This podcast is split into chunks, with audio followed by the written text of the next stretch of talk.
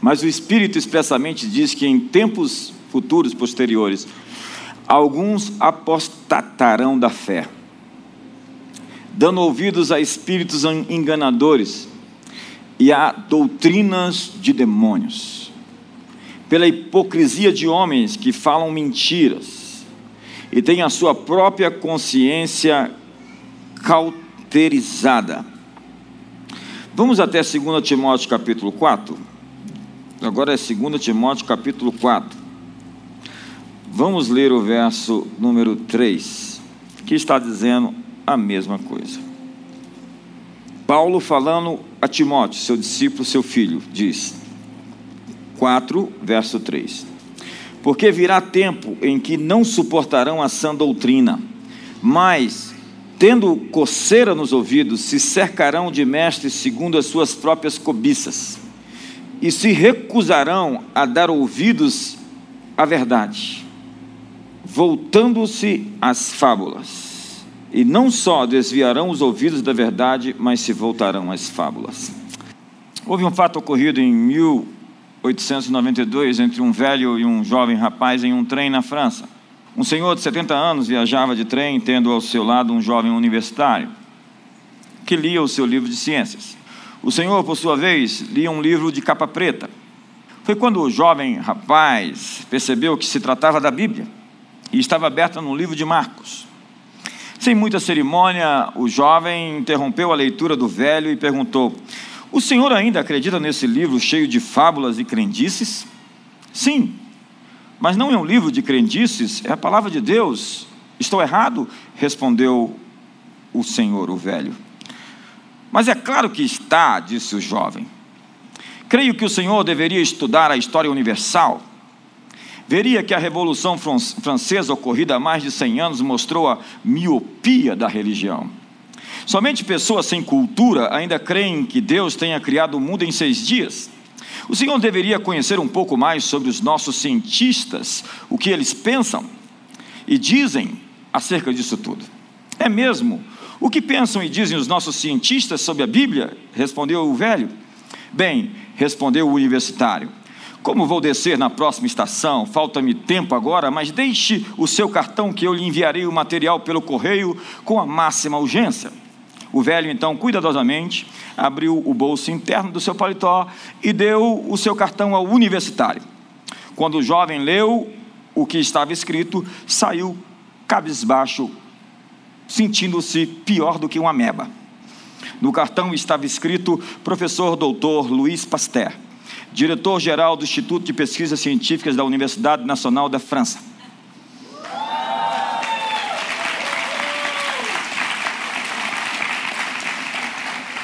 E é de Pasteur a seguinte frase: Um pouco de ciência nos, nos afasta de Deus, muita ciência nos aproxima de Deus. Os textos que eu li falam sobre a apostasia, um sentimento ante-Deus, Vivemos hoje o que Max Weber chamava de. Está preparado? É, alemão. Erzaberum. Fala aí para o seu irmão. É isso aí. Ou o desencanto do mundo. O desencanto do mundo. Weber constatou em sua sociologia uma disposição por parte das pessoas para lutar contra Deus. Aquilo que foi sistematizado no século XX pela Escola de Frankfurt, por Gramsci e todos esses que pretenderam destruir a civilização ocidental com seus valores cristãos, teve o seu início bem antes disso. Laplace, ao enviar a Napoleão Bonaparte seu trabalho A Mecânica Celeste, quando foi indagado, interrogado acerca de Deus, respondeu: Deus é uma hipótese descartável. Em 1883, Nietzsche, o filósofo, no primeiro canto do seu Assim Falou Zarastruta, disse que Deus havia morrido. Nietzsche anunciou que Deus está morto. E agora, uma nova raça de eleitos deveria por si só suportar o peso desse crime, alçando-se a si mesmo como um novo homem, como a superação do homem, como um super-homem. Yoval Noah Harari segue hoje com o seu Homo Deus, na mesma linha do que pretendia Nietzsche. Eu lamento dizer que Nietzsche está morto e Deus está no trono.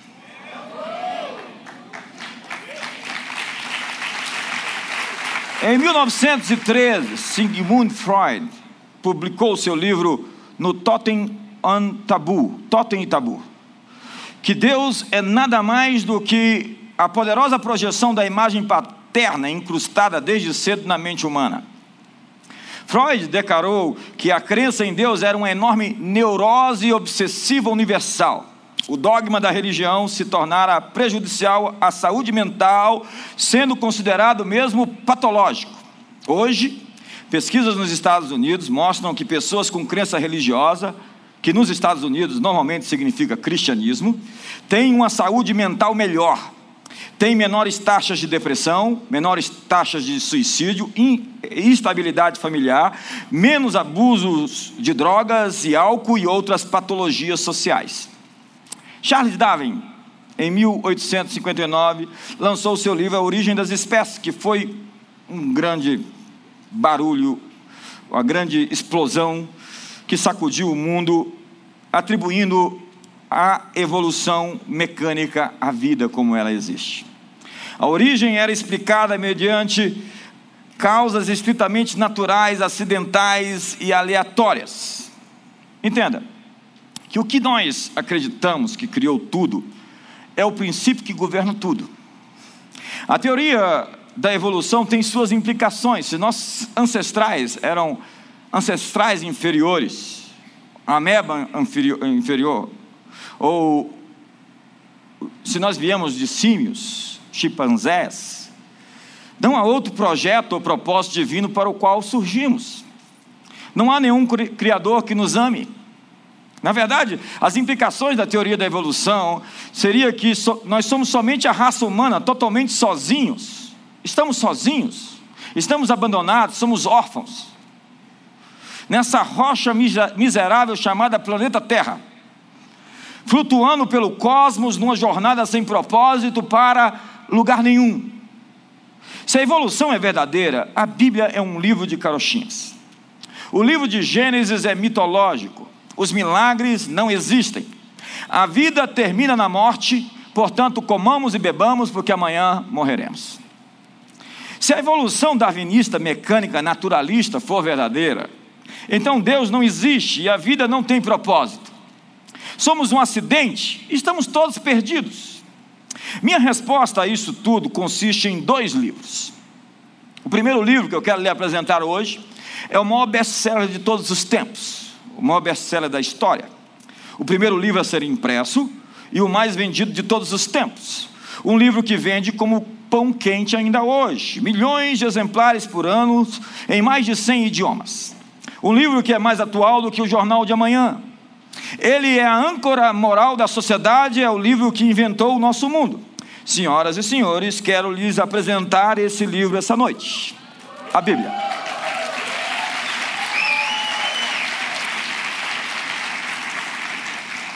O Novo Testamento tem cerca de 24 mil cópias entre manuscritos, versões antigas e documentos dos pais da igreja. É, portanto, o documento mais antigo com maior registro da história. Para se ter uma ideia, o segundo documento com mais registros é a Ilíada de Homero, com 643 manuscritos. São 24 mil, contra 643 da segunda. O Novo Testamento tem 5.317 manuscritos. 19 mil versões, como a Vulgata, a Etíope, a Eslava, a Armênia, a Siríaca. E os documentos dos pais da igreja, que se nós perdêssemos tudo, todo o resto, nós poderíamos somente com as citações deles construir tudo de novo. A Bíblia é o maior livro da história. E eu creio nesse livro porque ele é exato historicamente. Não há nada que pôde se provar contra a Bíblia na história. A Bíblia é indestrutível. apesar de todas as tentativas de destruí-la, ela não somente sobreviveu, mas conquistou o planeta. Conta-se que Voltaire escreveu: Irei à floresta das Escrituras e amarrarei todas as árvores de tal modo que em cem anos o cristianismo não passará de uma vaga lembrança. Ironicamente, a casa de Voltaire foi comprada pela Sociedade Bíblica Britânica e Estrangeira, e depois de um pouco mais de 100 anos, sua imprensa era usada para publicar Bíblias. Olha para você mesmo falar, podia ter ficado sem essa. Eu creio na Bíblia porque ela é exata cientificamente. Quando você fala de Newton, de Kepler, de Pasteur, de Copérnico, você está falando de homens crentes. Como aqueles escritores poderiam conhecer fatos antes que a ciência moderna nascesse? Toda escritura inspirada por Deus, disse Paulo a Timóteo, ela foi soprada aos ouvidos dos escritores bíblicos. Eu creio na Bíblia por causa da sua franqueza. A Bíblia não faz uma imagem errada acerca dos seus personagens. Ela mostra a falha de Abraão, de Isaac, de Jacó, de Davi, de Moisés. Não é, é o escrivão da corte que escreveu a Bíblia e escondeu a Marquesa de Santos ela pinta um retrato realista de suas personagens, resistindo à tentação de mitificá-los ou de aperfeiçoá-los. Eu creio na Bíblia por sua exatidão profética, e não dá para falar hoje aqui, porque cada ponto desse seria uma mensagem. Eu creio na Bíblia por causa do seu cristocentrismo. De Gênesis e Apocalipse, sua mensagem é Jesus. Jesus mesmo disse: examinai as Escrituras, porque Vós cuidais ter nelas a vida eterna, e são elas que testificam de mim. Eu creio na Bíblia por seus ensinamentos. É impressionante o sermão da montanha. Nada foi escrito, nem parecido, nem de perto como o sermão da montanha. Ninguém ousou falar daquele jeito. Os homens foram prender Jesus no templo e Pararam para ouvir um minuto, depois voltaram-se a Jesus. Os soldados são questionados, então indagados pelos, sumos, pelos sacerdotes, pelos principais sacerdotes: onde está o preso? Nós não conseguimos prendê-lo. Por quê? Porque ninguém falou como este homem. Quando você lê a inteligência emocional de Jesus nos evangelhos, você se converte só em ver as respostas que ele dá. É impressionante. Augusto Cury foi ler a Bíblia para indagar e questionar. Ele queria saber mais e se converteu. Escreveu uma série de livros sobre a inteligência de Jesus, o mestre. Quando você lê a Bíblia desarmadamente, despretensiosamente, com o coração aberto, se achegando e pedindo ao Espírito Santo iluminação, Deus vai falar com você. E eu creio na Bíblia pelo seu poder de transformar vidas. As Escrituras, mesmo hoje, depois de milhares de anos que foram escritas, têm o poder de mudar pessoas. Quantos aqui foram mudados pela Escritura? Eu tenho 30 anos que fui transformado por esse livro. Minha vida mudou completamente. Fazem mais de 30 anos. Ela é o maior presente que eu já tive a oportunidade de receber. A Bíblia. Diz que um ex-canibal convertido estava lendo a Bíblia ao lado do seu caldeirão. E um antropólogo chegou e lhe disse: O que você está fazendo lendo esse livro? Você não sabia que os homens modernos e civilizados rejeitaram esse livro? Não passa de um amontoado de mentiras? Não desperdice o seu tempo. Então o canibal olhou de cima para baixo e respondeu: Se não fosse por esse livro, caro Senhor, o Senhor estaria nesse caldeirão. A palavra, a palavra de Deus mudou a vida dele e o seu apetite também. A nossa melhor propaganda são vidas transformadas. Sabe o que eu digo por aí? Testemunhos como esse da Ive, nós temos aos milhares para contar, aos milhares para dizer. Por quê? Porque essa é uma casa em que pessoas são transformadas, melhoram, se tornam melhores pais, melhores esposos, melhores filhos, melhores trabalhadores. Quantos aqui já foram curados nessa casa? Aqui, quantos já foram abençoados? Quantos foram abençoados? Quantos prosperaram? Amém. Veja essas mãos levantadas.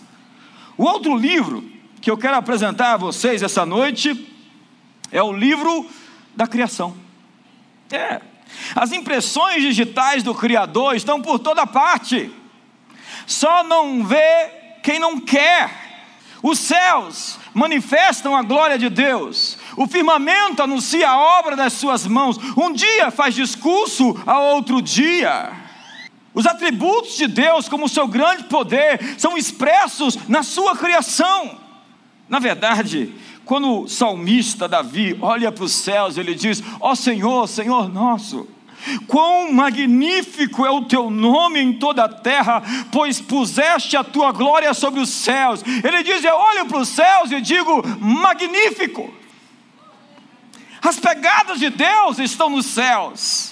Deus dá ao mundo ordem e estrutura. As ciências naturais são suas ordenanças para a criação. É o modo operante, a maneira como ele fez. Deus estabeleceu os princípios da moralidade, da ética, da justiça, política, economia, estética, artes. O Salmo 119, verso 91 diz que tudo está a seu serviço. O Salmo 119 ainda diz que conforme os teus juízos, assim tudo se mantém até hoje, porque ao teu dispor estão todas as coisas. Você pode preencher o seu coração com outras coisas a curto prazo. Faculdade, trabalho, casamento, filhos, dinheiro, prazer. Mas em algum ponto essas coisas não vão preencher, satisfazer a fome mais profunda que existe dentro de você. Ou você pode optar como diria Max Weber, por se colocar numa luta contra Deus. E você não precisa ir muito longe para achar pessoas que estão nessa peleja. Agora experimente ir para o seu carro, abrir o vidro e cuspir contra o vento. Foi o que Jesus disse para Paulo no caminho de Damasco: duro é para ti recalcitrar contra os aguilhões. Para de se mexer. Quanto mais você mexe, mais os aguilhões te furam. Em relação à evolução, ela nunca foi ciência. Nós tivemos dois especialistas aqui esse final de semana falando para nós, professor, doutorado em química, gente que sabe o que fala e que mostra, não somente teoriza. A evolução é simplesmente um sistema de crenças filosóficas. Houston Smith diz que o darwinismo é apoiado mais por suposições filosóficas ateístas que por evidências científicas. Um artigo da Newsweek de 3 de novembro de 1980 disparou: o registro fóssil não apoia e nunca apoiará o enredo darwinista de um processo contínuo e regular de formas de vida escrupulosamente classificados do simples ao complexo. Você já viu aqueles tantos de que aqueles cartunistas fazem? Aquilo ali nunca existiu como fóssil, é só desenho. A evolução é uma teoria em crise. E ambos os especialistas dizem: nós estamos virando uma página, em um determinado momento, essa tsunami da glória de Deus vai derrubar essa falácia que se sustenta por séculos. Mesmo assim, sendo uma teoria em crise, ela permeia a nossa cultura desde os filmes, Lucy, e desenhos infantis e até os seriados de TV, ela está no sistema educacional, nos livros didáticos que nossas crianças leem, e está ou estava nas políticas governamentais do Brasil. O naturalismo pode ser descrito como uma espécie de religião.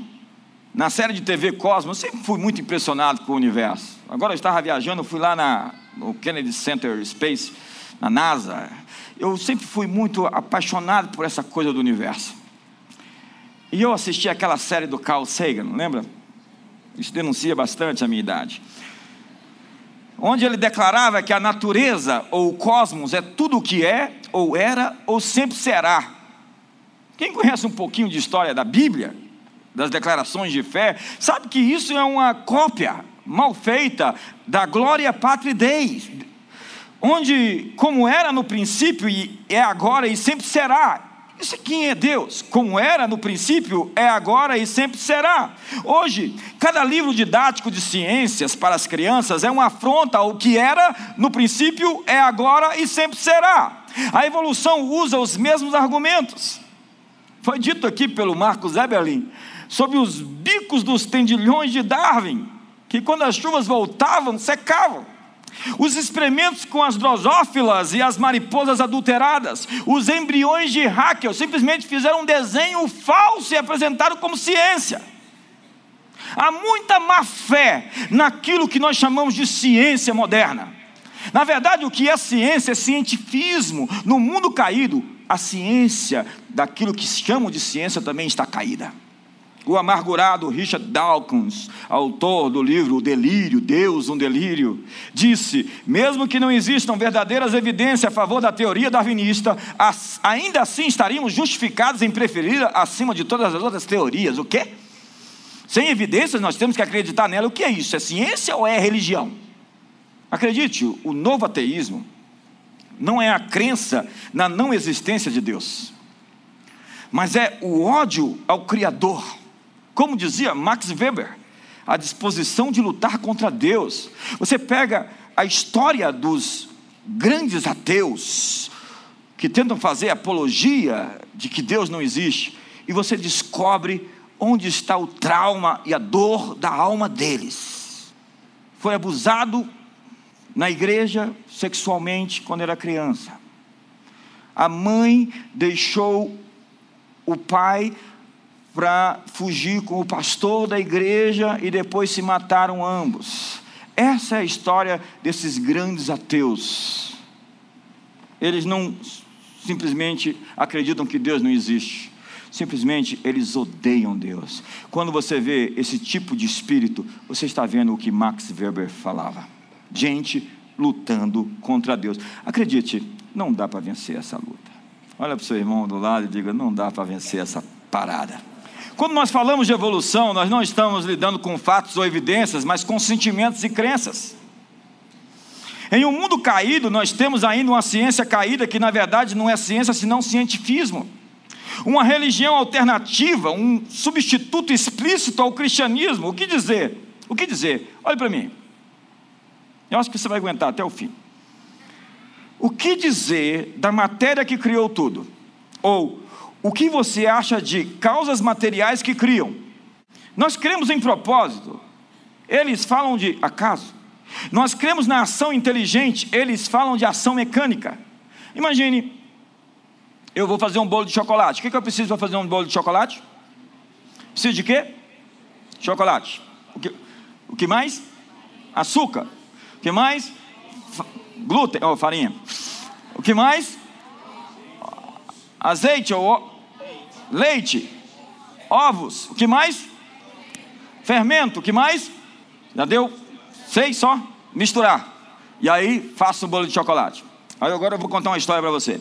Um caminhão tinha os recipientes com todos esses elementos, levando, saindo de São Paulo para Brasília. Então estava lá chocolate, fermento, estava lá leite, ovos, o que mais? Farinha e tudo mais. De repente, esse caminhão entrou num acidente sério. O, caminhão pegou fogo e depois que o fogo passou, apareceu um bolo de chocolate ali. Quantos acreditam nessa história? Isso é mais ou menos a teoria da evolução. Amigo, você precisa de um detector de bobagens. É verdade. Copérnico, Kepler, Newton, Galileu acreditavam que suas descobertas científicas revelavam o plano de um artesão divino. Olhe para a natureza e contemple a obra de um artista. Observe o mundo e você encontrará propósito, desígnio, ordem. Temos estruturas vivas, complexas e organizadas, onde as partes foram montadas de acordo com uma planta pré-existente. Se eu fosse no seu quarto, e visse tudo no lugar, arrumadinho, eu diria: Ei, você passou por aqui, ou foi alguém, sua mãe. Por quê? Porque tem ordem, há marcas de desígnio em todo lugar.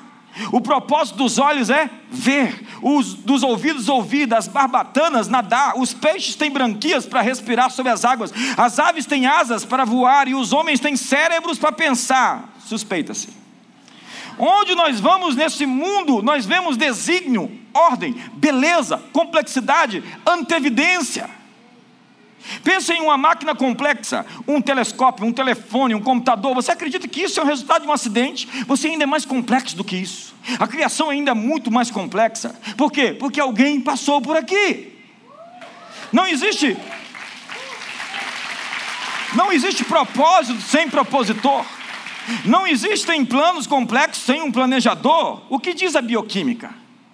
O mundo de uma célula é, uma, é de uma complexidade inconcebível, contraída num minúsculo espaço. É o que diz Nancy Peace no seu livro A Verdade Absoluta, que em cada célula há uma cidade industrial em miniatura.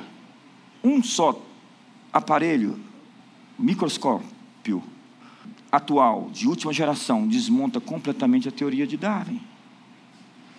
Como um sistema assim altamente integrado pode funcionar? A resposta é desígnio. O universo foi construído para você. O cosmos está de maneira perfeita afinado para sustentar a vida. Dinesh de Souza, um pensador indiano também, que mora nos Estados Unidos, autor, um grande filósofo, ele fala sobre a sintonia fina, como que a galáxia conspirasse para que o nosso planeta pudesse ter vida. Veja bem, se a Terra estivesse um pouco mais distante do Sol, um pouquinho mais, nós congelaríamos.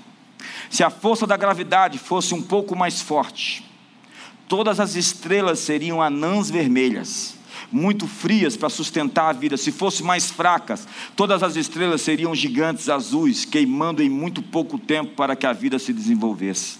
Se a Terra estivesse mais perto do Sol, nós seríamos queimados, como em Vênus, 460 graus, parecendo Brasília semana passada. Se as forças magnéticas da Terra fossem mais fortes ou mais fracas, a vegetação não cresceria e se desertificaria. Se a Terra não obtivesse uma inclinação de 23 graus, nós não teríamos as estações do ano e metade da terra cultivável se tornaria em deserto. A luz produz as marés que renovam o oxigênio dos oceanos e permite que os peixes respiram.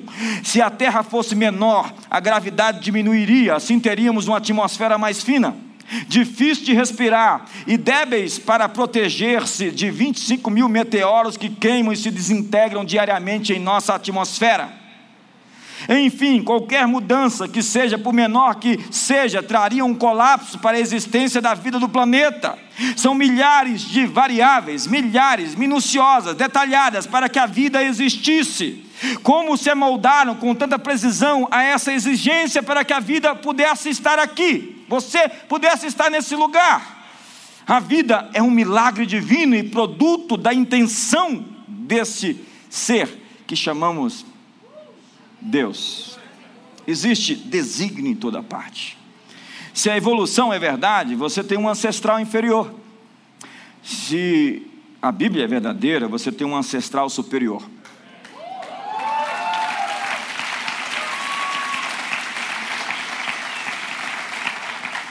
Mas que isso lhe fez, mais que isso, ele lhe fez a sua imagem e semelhança. Se Deus nos fez, nós somos amados, há um propósito.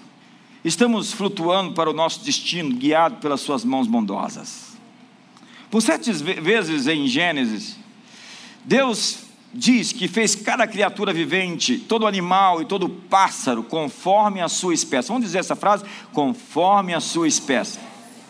A Bíblia diz que Deus fez as grandes criaturas do mar, todas as aves, seres viventes, animais domésticos, répteis, animais selvagens, mas ao homem Deus disse: façamos a nossa imagem e semelhança, algo do tipo, conforme a nossa espécie.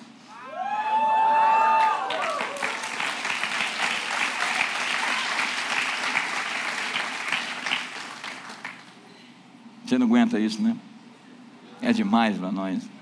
É porque as filosofias, as religiões do mundo acabaram conosco. Até muitos de nós cristãos que nos definimos como tais, vamos falar da dignidade do homem. Eu fui ouvir um desses pregadores cristãos tradicionais.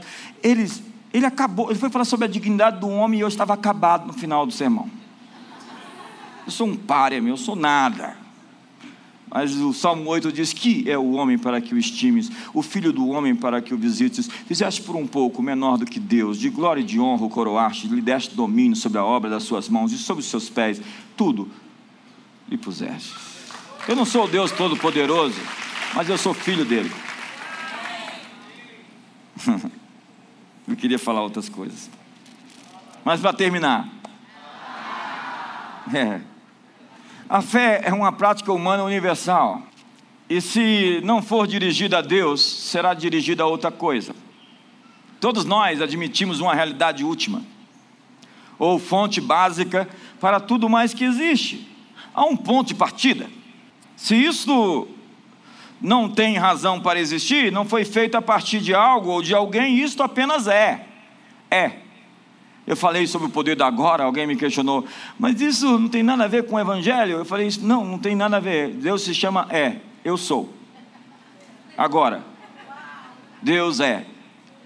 É, é ontem. É, é agora. É, é amanhã. Ele é eterno estado de ser. Ele sempre existiu, ninguém o fez, ninguém o criou, ele não nasceu um dia, ele simplesmente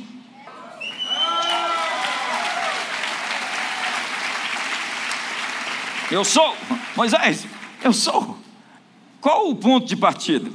Existem diversas cosmogonias antigas, como Marduk, Tiamat na Babilônia, a mitologia dos gregos, várias ideias que surgiram. Os gregos acreditavam que a matéria era eterna. É incrível o cara acreditar que matéria pode gerar alguma coisa, matéria que cria. É uma estupidez, é uma ignorância travestida de ciência. Quando se identifica algum princípio ou força na criação como causa autoexistente de tudo, essa realidade última se torna um Deus, um ídolo. A autoexistência, alguém que existe por si próprio. O que quer que se aceite como autoexistente é, em essência, o que é divino e, portanto, controlador de tudo que vem depois. É por isso que Jesus não é filho de Deus como Deus, senão filho de Deus como homem. Deu para pensar? Porque o Pai não é o Pai de Jesus como Deus, porque antes ele era o Verbo que se fez carne, habitou entre nós de graça de verdade, mas no princípio era o Verbo, o Verbo estava com Deus e o Verbo era Deus. Ele sempre foi Deus, não foi criado, senão gerado. Como homem, filho de Deus, porque como Deus, ele sempre foi quem sempre foi, ele é. Espero que você tenha entendido. Assim, algo tem que ser existente em si mesmo. A causa não causada, a fonte de tudo mais que existe, algo ou alguém de quem todas as coisas dependem para existir. Quando Deus fez as plantas, Ele fez da terra, e a planta tem que ligar, estar ligada à terra para poder sobreviver, ou pelo menos conectada com aqueles, aquelas novas técnicas de agricultura, tem que estar conectada. O animal feito também da terra tem que ingerir terra do que é feito a sua comida, para que ele possa sobreviver. Deus fez a sua parte física do pó, e todos os elementos que existem no seu corpo são os elementos que existem na terra. Mas, depois de fazer esse corpo, sobre Adão, ele soprou o espírito de vida. Buscar a Deus, seguir a Deus, acreditar em Deus não é somente uma opção, é uma necessidade. Porque você, assim como a planta precisa da terra, assim como os animais precisam também do solo, nós, seres humanos, precisamos de Deus. Agostinho de Hipona dizia: Tu, ó Deus, nos criaste para ti, os nossos corações estarão inquietos enquanto não repousarmos em ti. Blaise Pascal, filósofo, dizia: Dentro do homem há um vazio que não pode ser preenchido por nenhuma criatura senão pelo próprio Criador. Você pode buscar em muitos lugares bater em muitas portas, você pode ir nos inferninhos e pode preencher esse vazio. Mas acredite, no final da noite, no outro dia, você está ressacado, acabado, vazio, como não estava antes de buscar subterfúgios e forma de preencher. Só Deus pode preencher o buraco existencial que existe dentro da sua alma. Você pode preencher com filosofias, com conhecimento, com hobbies. Mas tudo isso simplesmente é tentar tapar o sol com a peneira. Atos 17, verso 28, Paulo nos diz: Pois nele vivemos e nos movemos e existimos, como alguns dos vossos poetas têm dito, porque dele também somos gerações, nele vivemos, nos movemos e existimos, ele é o nosso oxigênio. Eclesiastes nos diz que Deus pôs a eternidade no coração do, do, do homem, nós somos feitos para Deus, e cada parte de nós deseja um relacionamento com Ele.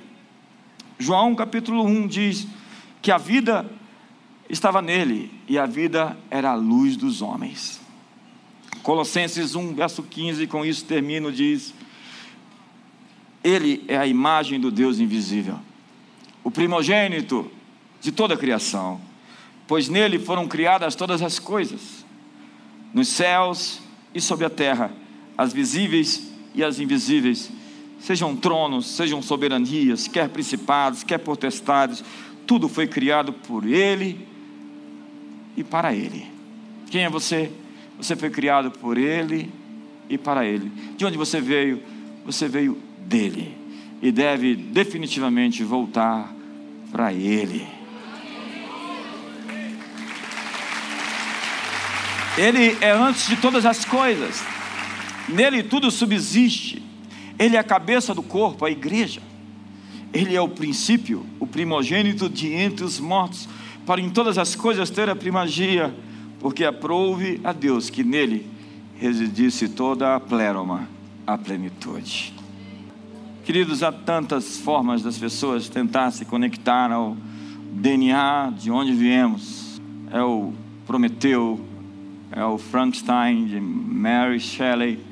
São as várias tentativas de entender quem somos, de onde viemos, para onde vamos. E você nunca vai descobrir isso enquanto você não se achar nele. Você nunca vai saber quem você é até que você o encontre. Essa semana toda, nós tivemos aqui essas discussões em salas menores, no auditório maior.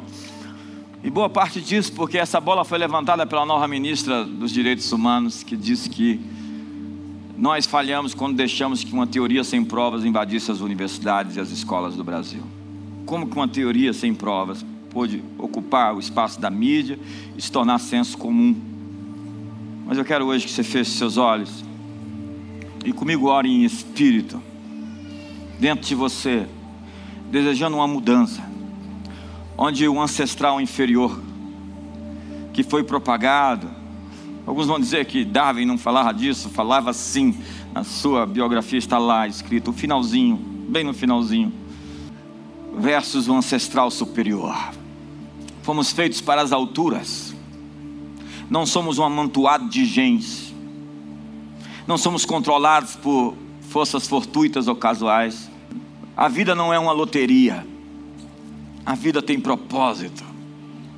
E quando você se encaixa perfeitamente nesse plano de Deus, quando você se alinha com isso, sua vida ganha sentido e propósito, porque você se conecta, se harmoniza com o eterno. E você assume a grandeza do seu chamado para ser tudo que você foi feito para ser. Hoje abandone os seus pesadelos. Aceite o sonho de Deus para você. Eu quero ainda fazer duas orações. Eu quero aplicar essa mensagem na prática e na sua vida. Se o apóstolo Paulo diz que se a nossa esperança se resume a essa vida, nós somos os mais infelizes de todos os homens. Sabe o que eu quero lhe dizer? Existe alguém no céu que se preocupa, que se importa. Existe alguém no trono que rege o universo e que é seu pai. E que quer o seu bem. E que trabalha para você. E que conspira em seu favor. E quando você pede ajuda, ele vem em seu socorro. Hoje eu quero orar qual é a sua causa? Qual é o cheque que você quer assinar hoje? Como filhos, nós podemos pedir. Pedir, pedir, dá-se-vos-á. Pedir, dá-se-vos-á. Buscar, encontrareis. Bater e a porta se abrirá. Então eu quero orar com você hoje. Feche seus olhos. Feche seus olhos. Pai, tu nos sondas e nos conhece. sabes do nosso levantar e do nosso deitar. A palavra ainda não nos chegou à língua e tu já a conheces toda. Tal conhecimento é maravilhoso demais, é sobremodo elevado, não podemos atingi-lo. Para onde fugiremos da tua presença? Se subimos aos céus, lá tu estás. Se descemos ao abismo, tomamos as asas da alvorada e nos detemos nos confins dos mares ainda lá a tua mão nos guiará, a tua destra nos susterá. Porque por um modo assombrosamente maravilhoso nos formaste, entretecidos como que nas profundezas da terra. Tu conheces o nosso interior e escreveste um livro, e nesse livro todos os nossos dias, quando nenhum deles ainda havia. Senhor, tu nos sondas, nos conhece. Vê se há em nós algum caminho mau e guia-nos pelo caminho eterno. Hoje, corrige nossas motivações, alinha os nossos espíritos nesse início de ano. O mês está terminando, é o primeiro mês do ano, e nós queremos não começar com o pé direito ou esquerdo, nós queremos começar com os dois pés. Nós queremos começar, Senhor, pisando na serpente, pisando nos escorpiões, calcando aos pés o filho do leão e o inimigo. Nós queremos hoje, Senhor, que a dívida seja vencida neste ano, porque o endividado é um escravo. Nós queremos hoje, Senhor, a prostituição, a compulsão, a mania sexual que não foi domada possa ser controlada, porque se somos nascidos de Deus, o pecado não nos domina. Se somos nascidos de Deus, a tua graça está nos livrando e nos protegendo. Hoje nós queremos orar pelos familiares, filhos, filhas, pais e mães. Queremos todos eles não somente convencidos, mas convertidos a ti. Queremos eles transformados, cheios do Espírito Santo. Queremos uma graça especial sobre o trabalho de cada um dos teus filhos. Que este ano seja um, um, ano de recorde em negócios, em contratos assinados, em, bons, em boas comissões, em boas vendas, Senhor, em transações comerciais que aconteçam, que seus filhos prosperem economicamente, financeiramente, que aqueles que têm, que vivem de aluguel, esse ano possam ter sua moradia própria, o seu lugar próprio Senhor, que eles possam sair da escassez para um tempo de abundância e de sobejamento, um tempo de prosperidade, de cálices transbordando. Há pessoas aflitas aqui com seus casamentos que estão turbados, estão sob ataque. Hoje nós queremos dizer à tempestade na família que se acalme ao vento que se cale. Dizemos hoje que haja paz, ventos de refrigério cheguem, uma nova pacificação, um novo amor, um novo entendimento, uma nova tranquilidade. Abraça a pessoa do seu lado e ore por ele. Abraça a pessoa do seu lado e concorde com tudo isso. E Deus vai te dar palavras inspiradoras para concluir essa oração essa noite. Deus vai te dar palavras proféticas para abençoá-lo. Pai, muito obrigado por essas pessoas. Obrigado pela fé que elas têm, porque elas creem. E tudo é possível ao que crer. Sabe o que, é que eu sinto aqui essa noite? Nós estamos como empurrando, empurrando coisas que estavam à nossa frente, impedindo nossa passagem. E alguns de vocês estão recebendo espadas para abrir as portas de bronze, despedaçar os cadeados de ferro. Outros existem soluções, portas de escape, de livramento que estão sendo abertas. Nós estamos aqui criando o futuro o que dois ou três ligar na terra será ligado nos céus. Entenda que a fé cristã ela é dinâmica, Você está em cooperação com, Deus, criando o ambiente e a atmosfera que você deseja para o seu futuro. Nós estamos aqui decidindo, estamos aqui criando oportunidades. Então, olhe para o irmão do seu lado. Eu vejo que esse ano você estará muito melhor do que jamais esteve.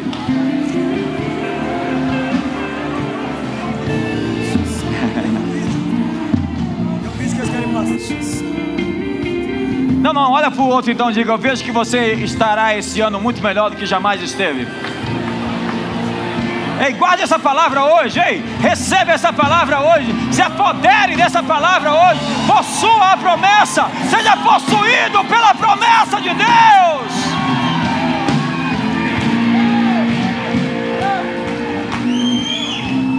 Essa é a reunião que eu não queria terminar.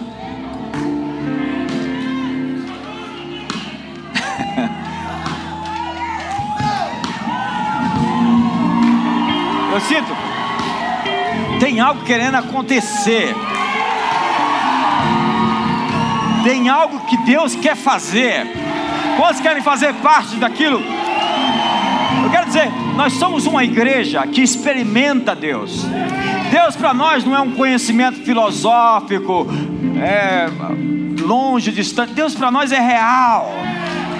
Deus para nós, Deus para nós nos cura, nos transforma, nos liberta, nos abençoa, faz nossos casamentos. Eu fiz 23 anos de casado, estou melhor casado do que jamais tive. Nós fizemos uma maior festa lá em casa esses dias lá com a, com a turma. Porque a vereda do. O que, que é? Ah, tá. Você está alegre e feliz também. A vereda do justo é como a luz da aurora que vai brilhando. Tem algo querendo acontecer na sua vida. Ei, diga para o seu irmão: tem algo querendo acontecer. Diga para o solteiro: tem alguém querendo aparecer. Ei, olha para o empresário e diz: tem, tem, tem um negócio para ser fechado, tem uma promoção em vista. Oh, avivamento chegando.